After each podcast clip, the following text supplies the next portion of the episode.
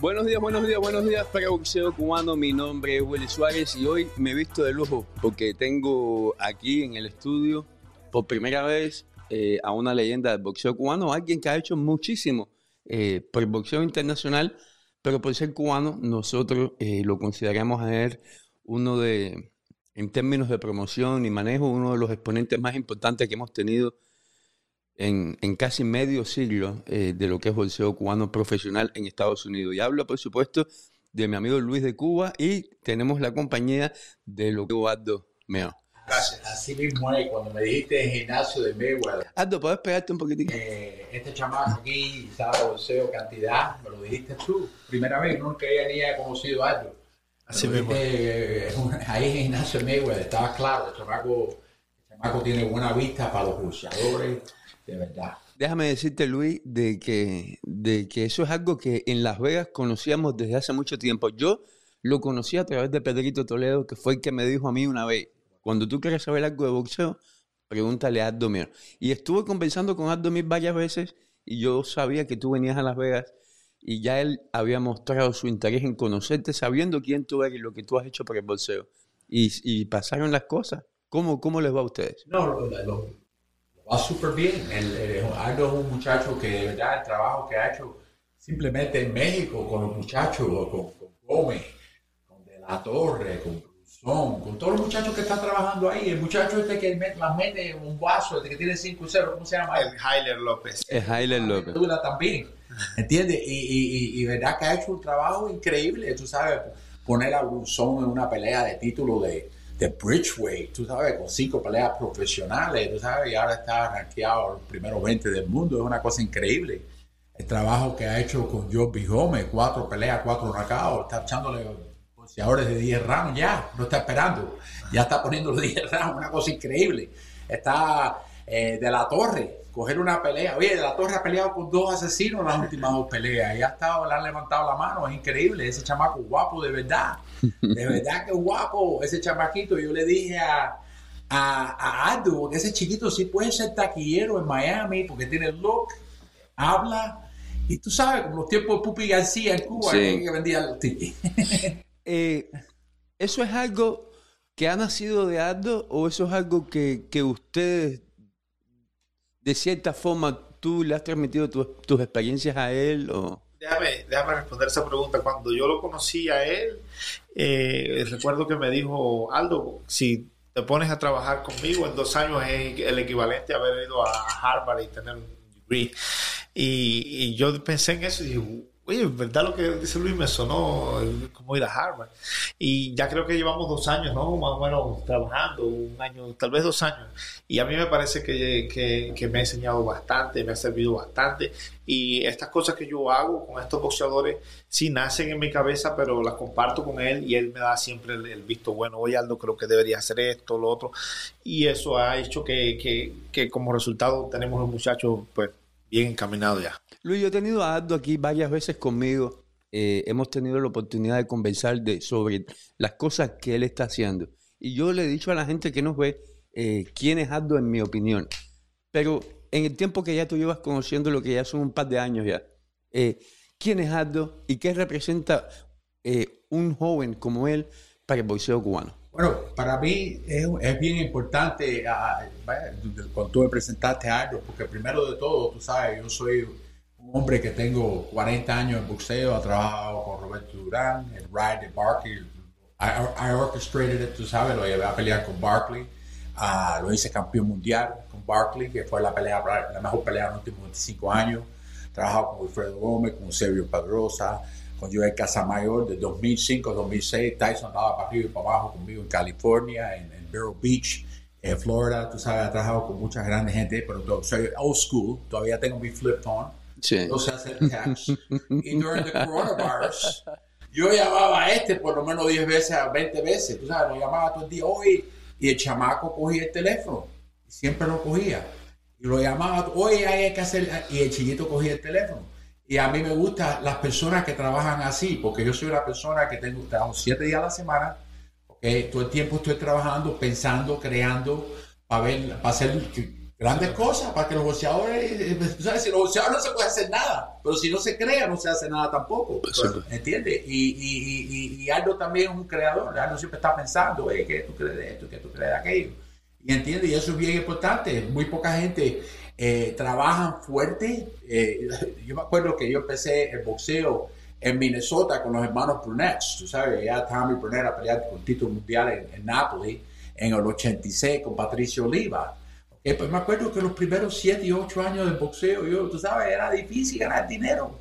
¿Entiendes? Me acuerdo que lo mismo pasó conmigo y Chris Dundee. Yo me reuní con Chris Dundee en Miami en el 84 porque acaba de llegar de Minnesota y lo usé a él como mi Harvard porque era el tipo, era un genio. Él y Angelo, tú sabes, él estaba en Street Gym todos los días y, todos los días le hacía 20 mil preguntas, igual que me las hace Aldo a mí. No me estoy comparando con los Dundee por eso grandes ligas, pero bueno, él son mis mentors, tú sabes y son los que, que, me ayudaron. Y me acuerdo que, que, cuando llevé al niño rival a pelear con Tyson en el 86, eh, eh, Chris Dundee estaba al lado mío, tú sabes, todo el mundo decía, ah, esta pelea, Marvis Fraser le ganó a Rivata, además que duró 91 segundos, vaya, Tyson lo va a noquear temprano, tú sabes, y, y, a través del trabajo que tuvimos y los guanteos y las cosas que se dijeron, porque como eh, mi, mi, amigo Terry Allen siempre dice, pues es 80% mete. ¿okay? Algunas veces crean situaciones y mira que perdió se volvió. ¿Entiendes? Fue el primero que se fue con Tyson a los palos por 10 rounds. Y cuando, cuando terminaron la pelea, que, que Rudy Battle para, la pelea, la gente empezaron a tirar gente en el ring. Esa fue la pelea de Donald Trump. Ahí me acuerdo que había más que como 700 en Trump Plaza. ¿Ok? Y, y, y, fue una gran pelea ahí en donde yo me hice amigo de Mike Tyson. Y Luis, cuando en la última pelea que yo estuve con Aldo en Tijuana, eh, iba a pelear de la torre con, con un muchacho que, que, que zurdo. Pero cuando yo hablo con Aldo, ya Aldo sabía qué es lo que venía. Él, tenía claro en su mente lo que venía en esa pelea. En esas peleas que tú me hablas con Tyson, eh, con Durán de Panamá, tú hacías lo mismo cuando tú subías un oponente, tú, tú sabías qué es lo que venía. Bueno, eh, uno se prepara para todo. Cuando Durán peleó con Biker en el 89, 89 vino al campo, está en su libro todo lo que estoy diciendo, sí. con él. Él. vino a su campamento en 225 libras, tres meses antes de la pelea, y yo le busqué a dos tipos asesinos para batear con él. Tú sabes, para que le arrancara la cabeza y le decía, oye, arráncale la cabeza. Uno era Sullivan de Arizona, que las metía dura, y, y el otro se llama, creo que Harden, peleó para el título mundial. Eh, con, con 168 libras perdió, pero dos tipos fuertísimos, jovencísimos y, y, me acuerdo que, que, Durán siempre me decía, compa, porque es el padre, padrino de mi hija, decía, compa, tú vas a ver cuando yo empiece a doblar lo que va a pasar. Porque Durán es old era creador de guanteo y carretera. Sí. Old Él no era de estar dando al saquito, ni guantelitica. No, él era de, de búscame guanteo fuerte. Gente que venga a arrancarme la cabeza. Y ya cuando él empezaba en forma, tú sabes, me acuerdo que los tenía que mandar a los muchachos para su casa y buscar gente fresca. ¿Entiendes? Y, el guanteo es bien importante y creo que uno tiene que trabajar para la mente, pero toda la pelea de Barkley era doblar a Barkley, nunca dejar que Barkley se sentara. Lo subimos en el ring y lo primero dice Durán, no, yo no voy a, yo no voy a correr con este tipo, yo a los palos. ¿Entiendes? Fue una pelea sangrienta. Cuando yo entro al ring, lo primero dice, compa, si me, voy a, si me corro, me canso, yo tengo 38 años, el ring era un colchón. Tenía que hacer cambio y pelear con él, así que cambió el plan de pelea completo. Ahí en el ring él lo cambió. Así que quiere que te diga el boxeo. Y, por, tres meses era doblar a Barkley. Nunca, nunca, moverlo, moverlo para que no se sentara, porque así te lo quedó también con ese gacho. Aldo, ¿qué, tú como joven que vienes incursionando en este deporte, eh, en este negocio, porque lo tuyo es el negocio, eh, ¿qué representa trabajar de mano a mano con, alguien como Luis? Bueno, eh, como Luis dijo, él tuvo sus mentores que eran los Dundee y si, seguramente tú fuiste al college, también tuviste que tener un mentor. Eh, para mí hace una diferencia gigante. Imagínate que me ahorro eh, tal vez errores que ya él cometió, que me dice, oye, ten cuidado con esto, o no hagas aquello, o ten cuidado con tal persona.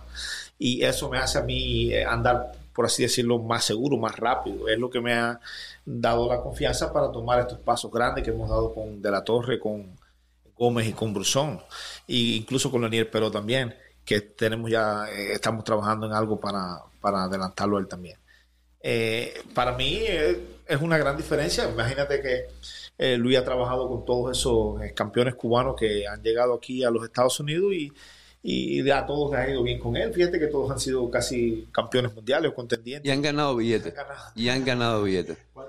A muchos no se han quedado con ese billete, pero tú le has pagado billetes. Yo lo único que puedo hacer es buscar el billete y lo que haga un hombre con su dinero es problema de ellos. Sí. Yo no digo lo que tienen que hacer. Sí, por supuesto. Porque, eh, No, tú le has pagado. Tú le has Ese pagado. no es el trabajo mío. Pero también cuando me menciono a mí, yo quiero mencionar a Liam Margolis, que es mi socio de 31 años también, porque no soy solamente yo, el equipo mío es Liam Margolis, que para mí es el mejor abogado que hay en el boxeo. Él y Pat English son los dos mejores. En mi, en mi ¿Qué, qué representa tener un, un buen abogado en el boxeo? un buen abogado te protege de todo, ¿sabes? Eh, eh, eh, en todas las negociaciones, todas, eh, tú sabes, vamos di- directamente todo por la ley de Muhammad Ali, ¿entiendes? El boxeador va a saber siempre lo- el dinero que hay en la mesa, ¿entiendes? Y, y- y lo, eh, y- lo- que está pagando la televisión, lo que está pagando los sponsors, lo que está pagando los foreign rights, lo que está pagando el site. Esas son las leyes Ali, son leyes que sirven para proteger al boxeador. Así que alguna vez yo me río cuando el boxeador dice, no, que ahí te van a robar. No, porque nadie quiere ir para la cárcel. ¿Entiendes? Esos son los tiempos, de, los tiempos cuando yo empecé. Sí. Esos tiempos hicieron esas leyes. El senador McCain hizo la- esas leyes. ¿Tú sabes por qué? No voy a mencionar. Sí, no, ya hacía Ya, no falta. quiero mencionar nombre, no quiero mencionar nombre. Y hacían falta, en esos tiempos hacían falta. Luis, tú tienes a un muchacho en estos momentos que, que tienes a muchos, pero hay uno eh, con el que yo hablé anoche que me inspira mucho este muchacho y, y me estoy loco por ver qué es lo que viene para él, que estoy hablando, por supuesto, de Morel, David Morel. Y, y- y te, y te digo por qué, porque yo veo en este muchacho lo mismo que veo en los que están en México, en Gómez, en, en- este está en Michigan. Se fue de Miami, en Minnesota, está en Él Minnesota. está en mi pueblo. de- yo, yo me crié en Minneapolis. Yo me crié, mi papá era médico, nosotros salimos de Cuba en el año 66.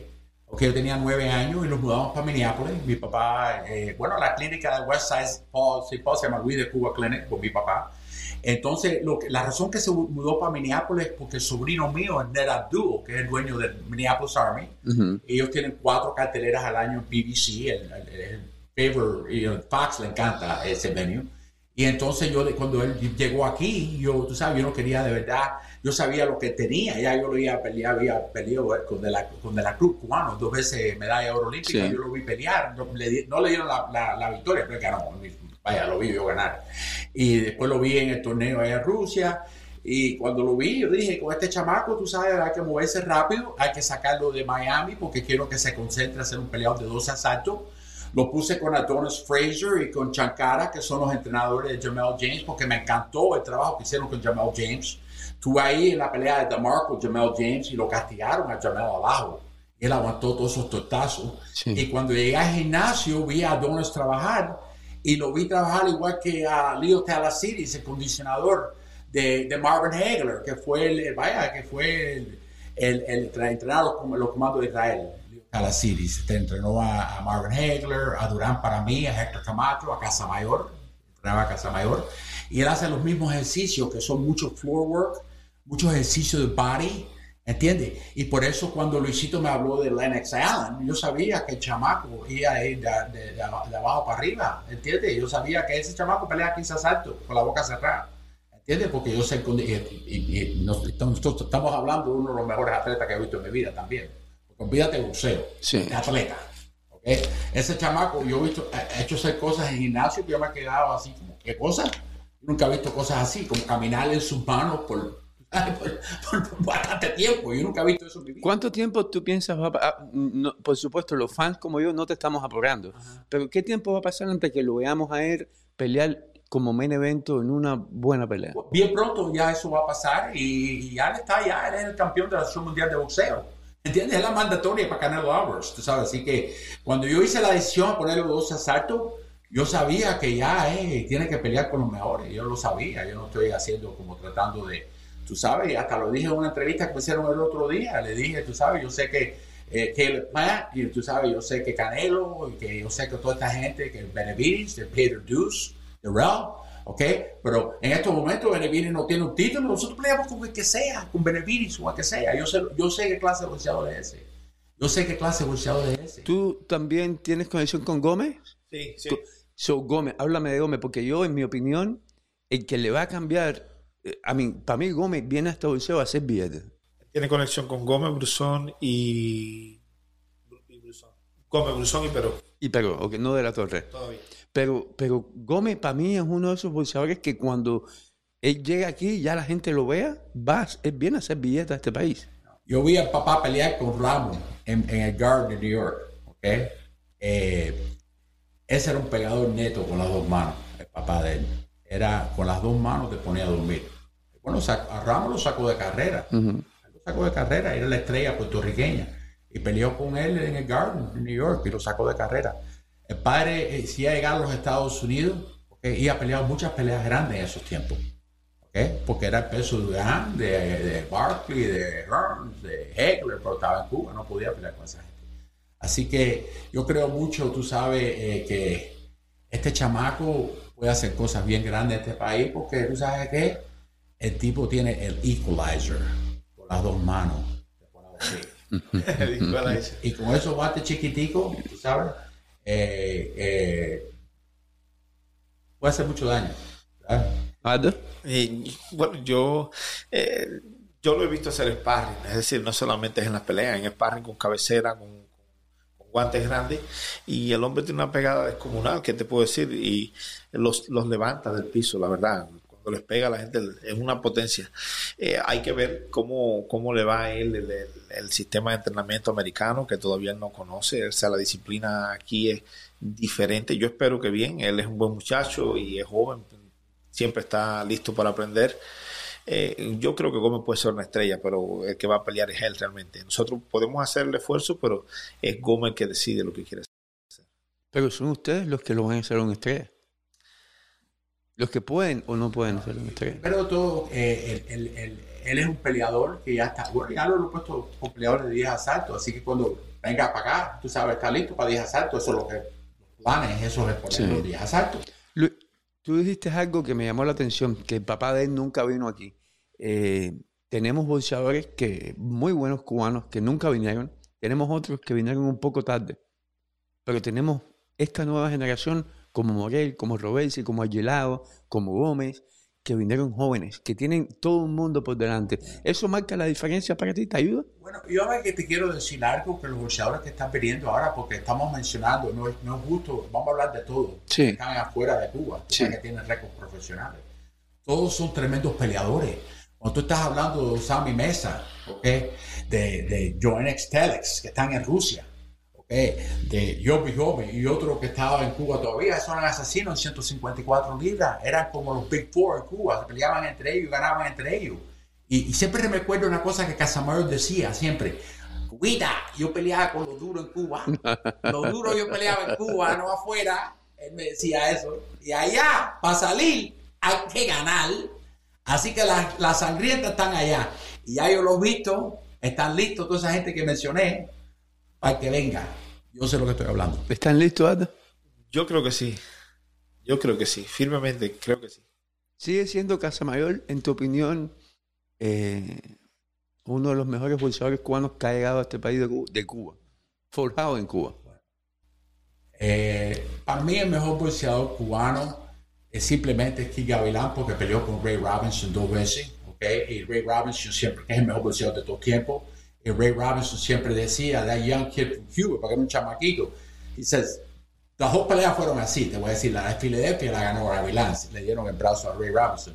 Eh, y Kid Chocolate, que me acuerdo caminando en Cuba desde chamaquito, salí de nueve, pero en casa de mi abuela, por el parque japonés, salía Kid Chocolate, tenemos que posicionarlo a él. Sí.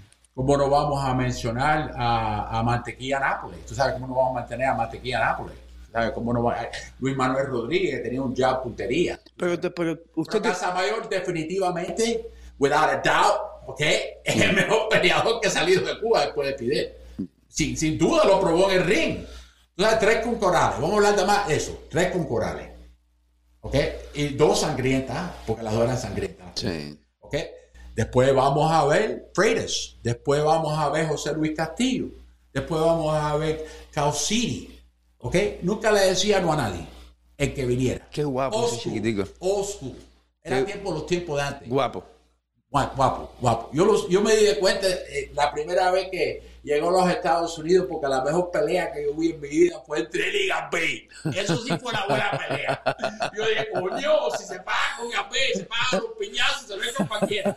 Y eso pasó en mi casa el primer día que tuvieron. El primer día. El primer día. Oye. Así que yo dije, coño, este chiquito guapo se pagó con. Y para que tú veas, siguen siendo mejores amigos. No, son mejores amigos. ¿no? Son, Hermanos, son familia, son- coño, está con nosotros en mi casa todo el tiempo andando con Luisito. Gambé, va, coño, Gambé lo he tenido yo en mi vida, una vida entera casi. Luis, 26. ¿tú crees que si Cepillo no hubiera sido, y esto lo digo yo, no tú, tan cabeza loca, si hubiera sido como Morel, por ejemplo, si hubiera sido como yo veo, como yo veo de la Torre en México, que, que lo veo un muchacho disciplinado y serio y responsable. Si Cepillo no hubiera sido tan cabeza loco, tú, uh, uh, ¿qué hubieras podido hacer tú con él? Yo te voy a decir algo de Cepillo. A lo mejor era un poquitico cabeza loco y ese, pero cuando decía entrenar, ¿ok? El Joe Gusan ese, ¿ok? Le daba 28, 30 rounds, lo venía a voltear con los mejores allá en California y, lo, y corría toda la mañana. Eso sí te digo, cuando decía vamos a entrenar, ¿ok? Ese chiquitico se preparaba, ahí no es nada que venía, nada, ese venía preparado, cuchilla, con 125, 150 rounds de party, con carretera. Y tú sabes, si él no se va para California con Gusan, él nunca ha hecho el daño que él hizo. Gusan lo enseñó a pelear a él de frente. Esa es la diferencia del boxeo cubano ahora y el de antes, que la gente no entiende. Que todos estos chamaquitos que estamos hablando ya están enseñados a pelear de frente. Todos esos Sí. nombres que yo mencioné, todos ellos, que yo mencioné, los jovencitos esos que vienen ahora, que todos tienen 2, 4 y 0, 5 y 0, todos son cazadores, ok. Ellos no son corre-corre, que papá, marcar, no, no, no, eso viene a arrancarte la cabeza. Y eso, tú sabes lo que significa eso aquí en los Estados Unidos, ¿eh? Dólares, mi hermano. Billete. Porque aquí les gustan los mexicanos porque van a buscar el socio, a pelear, vamos a pelear, ¿ok? Eso es igual que la pelea, me, me hizo una pregunta a un periodista, ¿vieron de la pelea de Canero y Lara? Yo estaba ahí, eh, en la, primera fila, la tenía con Steve Farber de, de Showtime, tenía Lara ganando por 3, 4 puntos, seguro, ¿ok? Porque yo de verdad no vi, pero tenía 15 mil fanáticos mexicanos gritando. Yo no sé lo que Levi Martínez estaba viendo cuando dio la pelea a Canelo 117 a 11. Eso estaba un poquitico extraño. La de 115, 113 la acepté. Pero Lara le dio un colegio de boxeo a esa noche, caballero. Vamos a hablar la verdad. Luis, yo estaba ahí también, bien cerca, y yo estaba, contrario a ti, rodeado de mexicanos. Y te puedo decir que los mexicanos que estaban a mi alrededor, y tengo videos en, en la página, todos vieron, los, los que estaban cerca de mí, todos me dijeron en video que habían visto a Lara ganar. Pero, y esto es un pero que yo tengo que decir porque tengo que ser la vo- the devil's advocate aquí. Eh, Lara solamente con un par de piñazos más en cada pelea se hubiera llevado, se hubiera echado en el bolsillo a los jueces. Eh, Vamos a hablar de Lara un poquitico. Si Lara tiene tres derrotas, ¿ok? Una suspendieron tres jueces, Sí. una de Paul Williams. Después de la pelea suspendieron tres eh, eh, en, en Atlantic City. Sí. La otra fue esta de Canelo, ¿ok? Que es muy difícil ganarle a Canelo con 15 mil mexicanos y 40 cubanos. Sí. Eso es im- imposible. Porque cada vez que falla Canelo, ¡ah! Y eso es lo que los jueces, jueces están oyendo, ¿ok? La televisión no. Ellos están viendo igual que estoy viendo yo. ¿Entiendes? Porque son gente que conoce. Steve Harvey es uno de los mejores jueces que hay. Sí. Eso lo ha probado, ¿ok? Y él tenía Lara ganando amplio, ¿ok? Ah, y la otra fue de Jerry Hurd. La- fue una- para mí pasaron tres cosas grandes en el boxeo. Después de, lo que pasó con Rigo, que estaba peleando un 118 contra un 130. Sí. Así que no quiero hablar de esa pelea. Eso fue una pelea que nunca se haya hecho. Eh, eh, eh, después vino eh, Yonel Yotico y Garcia. La pelea del año en Google, creo que fue. Una de, la- de los sites bien grandes. Sí. Después vino Jerry Hurd con Lara, la pelea del año. Muy y después buena vino. Tico Wilder. Así que nadie puede decir que los cubanos son exciting después de esas tres peleas. Exacto. Sí, Ningún- nadie boxeo, pues no, que los cubanos no, que los cubanos venden. Porque ha habido, para no mencionar nombres, pero ha habido mucha gente en la prensa americana, ¿ok? Que son periodistas bien grandes. Y que, que tú sabes, tú sabes con entiendo tú estás hablando, que le ha hecho mucho daño Sí. a los boxeadores. No, lo digo yo, Dan Rafael. Ajá. Y, y, y le han hecho mucha. Yo no sé lo que, que, que ese hombre le han hecho a la gente. Yo no sé. No, no entiendo por qué le tiene. Yo no sé por qué no le, no le gustan los cubanos. No sé. Porque ha hablado cada cosa, incluyendo a Casamayor, nunca habló bien de él. Un Hall of Fame fighter. Tú sabes, eso te dice todo lo que tú tienes que saber. Y, y el otro es otro promotor también que ha hecho mucho daño a los boxeadores eh, cubanos. Cubano. Eh, y, y- y- y- y- y- pero por sí los cubanos han venido a este país y de verdad son peleadores de televisión. ¿Entiendes? Porque, lo- porque de verdad, vamos a hablar la verdad, en Miami los cubanos no, no compran 10 mil tickets para ver una pelea, no como los mexicanos, los puertorriqueños o los polacos en Chicago. Tú sabes que llenan un estadio, porque los boricuas llenan en el Garden, los boricuas llenan en Puerto Rico, los mexicanos donde quiera llenan, ¿ok? Así que los cubanos tienen que ser estrella en la televisión. ¿Ok? Y por eso siempre han pele- peleado peleas duras. Mira Uga, la carrera de Uga. Uga ha peleado con todo el mundo. Con todo el mundo ha peleado. Y a Porter se lo ganó 8-4. ¿Entiendes? Se lo ganó 8-4. Come the hard way. Y mi hijo también es un genio también, vamos a hablar la verdad. Bueno, tu hijo es, en mi opinión, eh, yo sé que ha aprendido todo lo que sabe de ti. No, más inteligente que yo. Pero, Mucho oh, más- mucho, bueno, yo, mucho más inteligente. yo iba a decirle eso. Me parece que, que Luisito se ha convertido en, en- en- en la punta de lanza que le hacía falta al boxeo cubano. Y, vamos a hablar de eso más adelante, cuando estés aquí ya en Las Vegas. Acuérdate también con quién Luisito está al lado. también, Sí, ¿no? por supuesto. de eso, que es el, para mí el hombre que ha traído más dinero en el boxeo, en la historia del boxeo, incluyendo el medio, era un billón de dólares con él. Déjame decirte que he notado, que noté hablando ahora contigo de esto. Noto una pasión. Cuando hablamos de, Casa Mayor, hablabas con orgullo. Cuando hablamos de, de tus experiencias en el boxeo, con la gente que has trabajado, hablaste con orgullo. Cuando hablamos de las críticas hacia el boxeador cubano, noté pasión. Una pasión que solo, en mi opinión, puede venir de tu cubanía. Pero te pregunto a ti, ¿de dónde, de dónde sale esa, esa pasión por defender eh, las críticas hacia Lara, hacia Redondeados? ¿Es porque son cubanos? Bueno, yo, nací en Cuba, yo soy cubano, aunque me crié en los Estados Unidos, yo sigo siendo cubano, tú sabes. Y, y, y vaya, lo digo aquí, cuando Stevens, yo era de Minnesota, con Dwayne Babbitt que era de Minnesota, y cuando Stevenson peleó en las Olimpiadas con, con, con, con Dwayne Babbitt, yo le fui a Stevenson, perdóname, fui con el cubano, no con el, que, no el de Minnesota. ¿Entiendes? Porque soy cubano, tú sabes. Y, y creo que eh, una cosa que siempre ha dicho, no, no lo digo yo, lo decía Ray Arcel y Freddie Brown, los que de verdad entrenaban a Durán cuando Durán era Durán.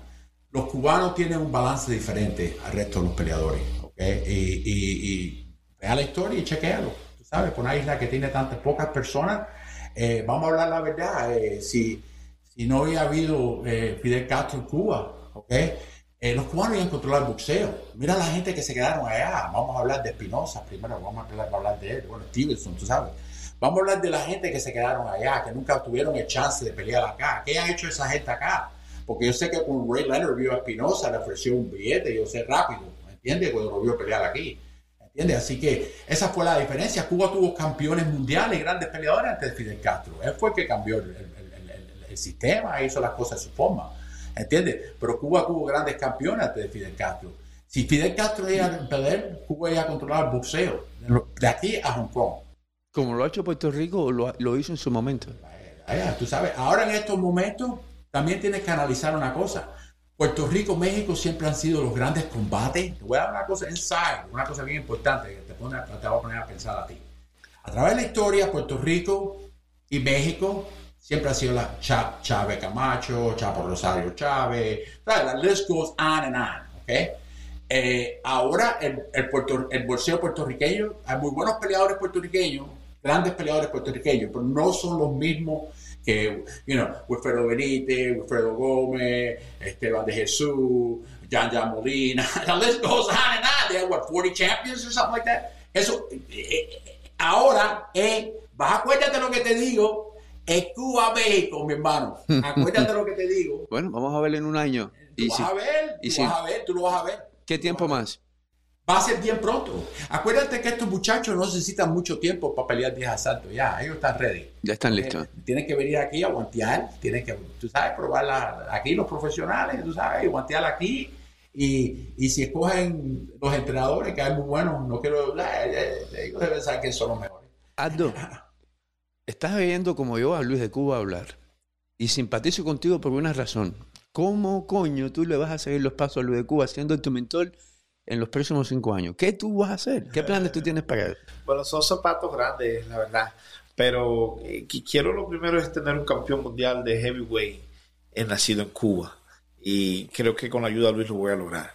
Y, con Luis no, yo lo que tengo es eh, una línea trazada a la cual tengo que seguir. Es decir, yo quisiera parecerme al trabajo mío que se parezca de él, lo que él ha hecho en la historia. Yo no creo que lo logre porque realmente él ha hecho cosas grandes, pero me gustaría al menos eh, simular que, puedo hacerlo y, creo que vamos a hacer cosas grandes él y yo en los próximos cinco años.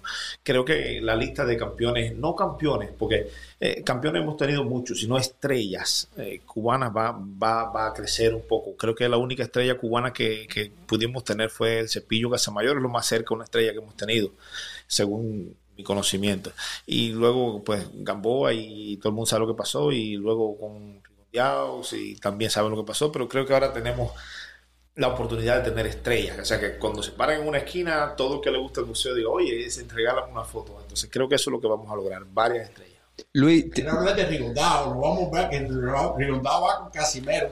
Sí, muy pelea muy difícil. Vamos, vamos a, será difícil, pero Rigondado. ¿Tú tienes que ver con eso? Ser promotor de Rigondado. A mí me dijeron que alguien dijo que no hacía 18, sí. que no hacía 18 y lo hicimos campeón en 18. Sí. Y con Sea, bueno, te voy a decir, te voy a defendiendo a esa gente que te dijeron que él no hacía 18, rigondeaba a mí, me dijo muchas veces que no, para 18, tú estás loco, yo no puedo hacer eso. Y caminaba en 20. Y, y, contigo lo hizo. Pero si caminaba en 20, 21, 22, él caminaba, salía y nada, lo que pensaba era él, lo que le gustaba pelear en 22. Hay tiempo. ¿Cuántas veces yo le estoy diciendo a Rigundao? Coño, brother, tú eres un 18, tú no eres un 22. ¿Tú sabes cuántas veces yo le he dicho? Cuando Ricardo vino a los Estados Unidos, yo se lo dije claramente. Dice, tú puedes ser el mejor Bannon de todo tiempo. Mejor que Carlos Sorati, mejor que toda esa gente en Bannon. Sí. Pero tú no eres un 22 y así todo fue mejor el 22. ¿Entiendes? Rigondado es un peleador especial. No, yo a mí, yo, yo, yo simpatizo yo tengo muchas razones para simpatizar, simpatizar emocionalmente con Rigo y lo quiero mucho como persona, y como una bella persona es un Hall of Fame fighter, man. Entonces la gente dice, coño, dos veces medalla de oro olímpica. Eso es lo más difícil que hacer en la vida, es ganar una medalla de oro. Lo más difícil que hacer en cualquier deporte es traer la, la medalla de oro para casa. Y él lo ha hecho dos veces, igual que Ramírez, lo ha hecho dos veces. ¿Entiendes? Y eso es un, es un big accomplishment, es una cosa bien grande que eso no hace. Eso es suficiente, yo creo que está en Hall of Fame. Y después de eso, tú sabes, vamos a ganarle a Dunier en su prime. Le ganó a Dunier cuando nadie esperaba. Jugó con él. ¿Entiendes? Y habla no que es aburrido. Oye, esa pelea de ceja fue a palo a palo. Él fue, a, ahí el centro de ring a cambiar con él. y si no, y si no, y si no se paga con él, pierde porque estaba atrás de la tarjeta. Enseñó tremendo corazón. Yo creo que es unfair la forma de la gente que habla de Rigondado. Y eso es parte de toda la gente de la prensa que te está hablando, ese sí. que habla así sí, todo el tiempo. Sí, sí. Oye, vamos a hablar más de Guillermo Rigondado. Y Guillermo Rigondado, uno de los grandes peleadores, peleó con la Machenko en una pelea, eso fue, a mí me preguntaron, lo dije, eso no, son cuatro peleas, cuatro pesos diferentes, tú sabes. Cuando ese hombre se subió a ring en los 43. Oh, le pasó a Lomachenko cuando peleó con Teófino. Se vio. También le pasó a él. Lo, lo, que pasa es que. ¿Tú sabes qué es lo que pasa, Luis? ¿Tú sabes qué fue lo que pasó con Rigo? Y, y, y esto porque yo también estuve ahí bien cerca para esa pelea. Lo único que no podía pasar fue lo que pasó, que Rigo se quedó sentado en la butaca. Cualquier, a Rigo lo podían noquear, podía pedir cualquier cosa. Le dieron atrás de la cabeza como 15 veces. Sí. Tabachenko le daba atrás de la cabeza 15 veces. Así que yo no sé lo que pasó ahí, pero vaya, te digo la verdad, esa pelea nunca ha pasado, vamos a empezar no, ahí. Eso sí. tú sabes, eh, eh, eh, Rigondado es un 18. El Tefino López es un 35 fuertísimo y tiene un jab fuerte, Natural y, sabes, y es fuerte. Y la Macheco cuando se sentió las manos, porque la Macheco es un 30, es un 35, cuando él se sentió las manos, dijo, ah, y así todo, cuando fue después, si la pelea quizás alto, mejor la pelea, porque empezó a, a, conectar.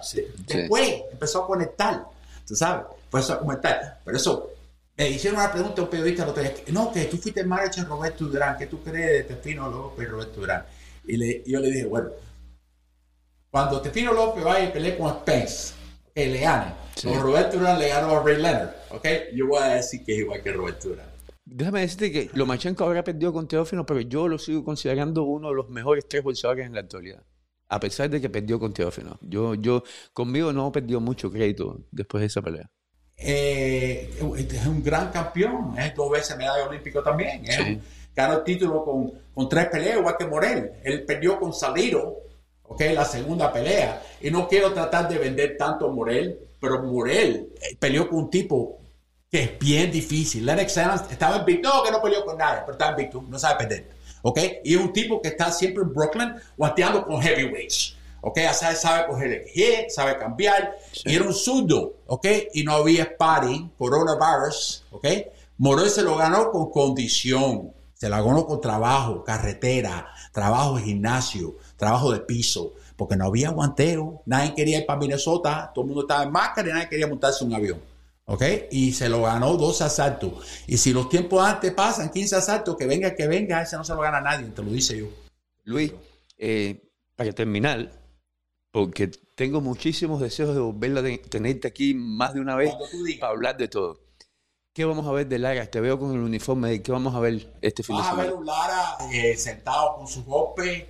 Vas a ver la amenaza, lo tiene, vaya, cuchillo de verdad. Eh, Sara lo tiene metiendo una puñalada abajo, pero fuerte. Eh, lo veo bien fuerte en 160 libras. Creo que tiene un buen chance de, de noquear la moca. Si le da la mala bien, con un solo golpe se va a ir. Porque está bien fuerte. Está sentado, está concentrado. Él sabe que esto es una pelea bien importante. ¿Tú piensas que está obligado a no a noquear, pero a, lucir muy bien? tiene que brillar. tiene que brillar, sabe que tiene que brillar. Él tiene, es la perfecta oportunidad de brillar y si él brilla, van a venir peleas muy grandes, porque él también es un peleador que ha peleado con los mejores del mundo, no ha dicho no a nadie. A nadie le ha dicho no.